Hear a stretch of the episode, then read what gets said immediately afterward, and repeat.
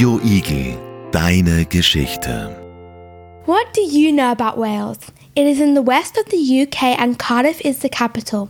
The Wales flag has a red dragon on it. There are more sheep than people in Wales, and in 2017, there were more than 10 million sheep and only 3.1 million people. And I also know that Miss Harb spent one year in Wales. Hello, and a very warm welcome to Miss Harb. So we are Michaela, Righteous, and Ashreya.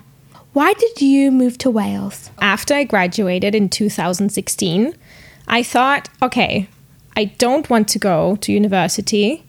I want to go on an adventure.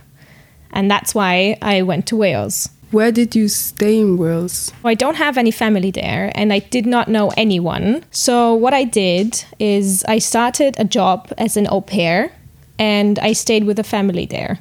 When I was young, I also had an au pair in England, but we call it a childminder. And they used to take me everywhere, like to school.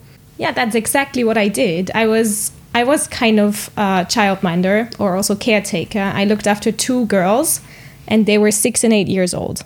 I took them to school, I picked them up after school, and I spent time and played games with them. Did you get paid? Yeah, I got paid. I got paid 80 pounds a week.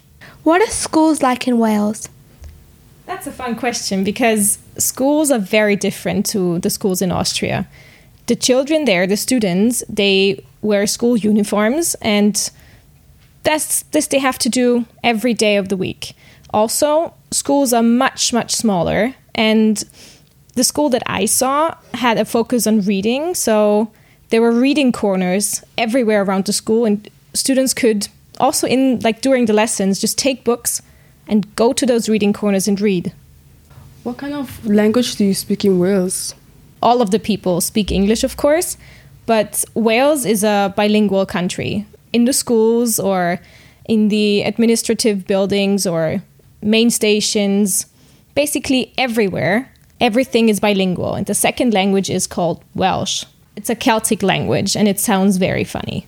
I have never heard anything like this before. And I know some words if you want to know them. Yes, please. For example, Bore da means good morning, or thank you means diolch. It almost sounds like a cat hissing when you make those CH sounds. Uh, how did you learn the language? I did not really learn the language, but as I said before, Welsh is a bilingual country. So all the city signs and all the loudspeakers, everything is bilingual. So Welsh and English. Where did you live in Wales? I lived in the second largest city. I hope it is. It's called Newport. It's close to Cardiff, which is the capital of Wales. What does it look like? Oof. Newport is not the most beautiful city. Uh, there's a nice river that goes through it. However, Newport is known for the coal mines.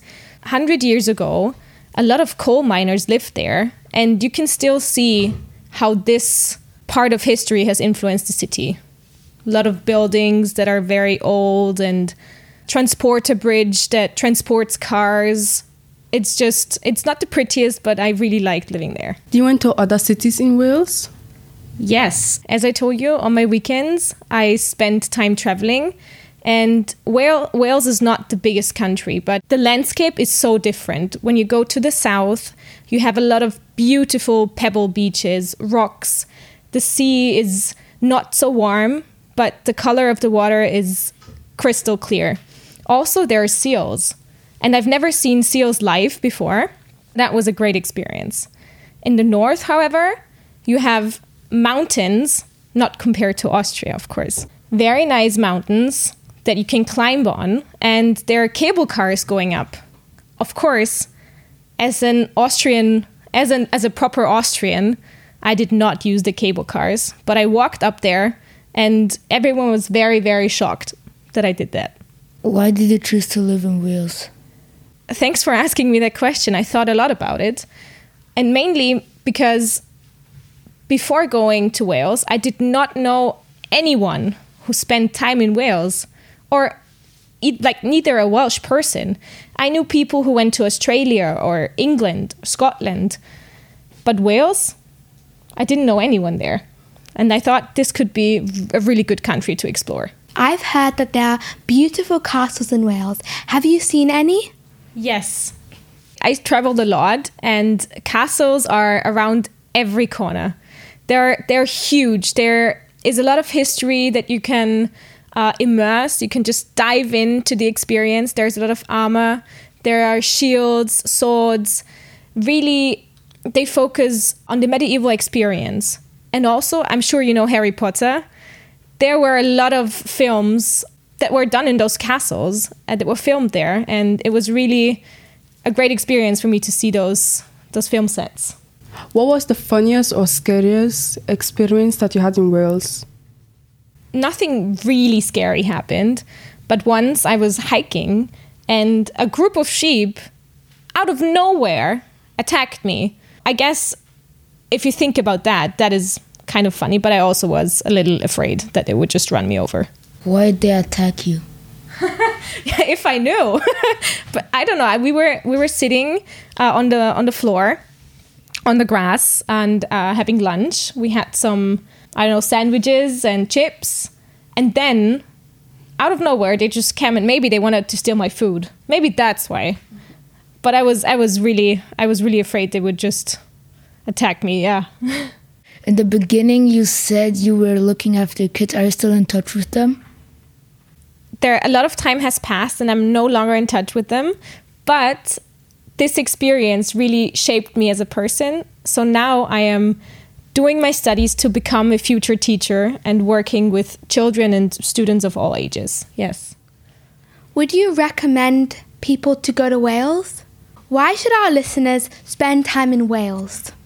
So I would definitely recommend going to Wales to everyone. If you want to have a fun time, see three times more sheep than people. Also, wander through castles, go hiking, go to the beach, and just meet the most amazing people and have nice food. Wales is a country for you. I think Wales is a really good country for us. Thank you for listening, and thank you, Miss Harb, for being with us today. Croeso, which means you're welcome. Thank you for having me. Have a great day. Goodbye. Goodbye. Bye. Bye. Radio Igel, deine Geschichte.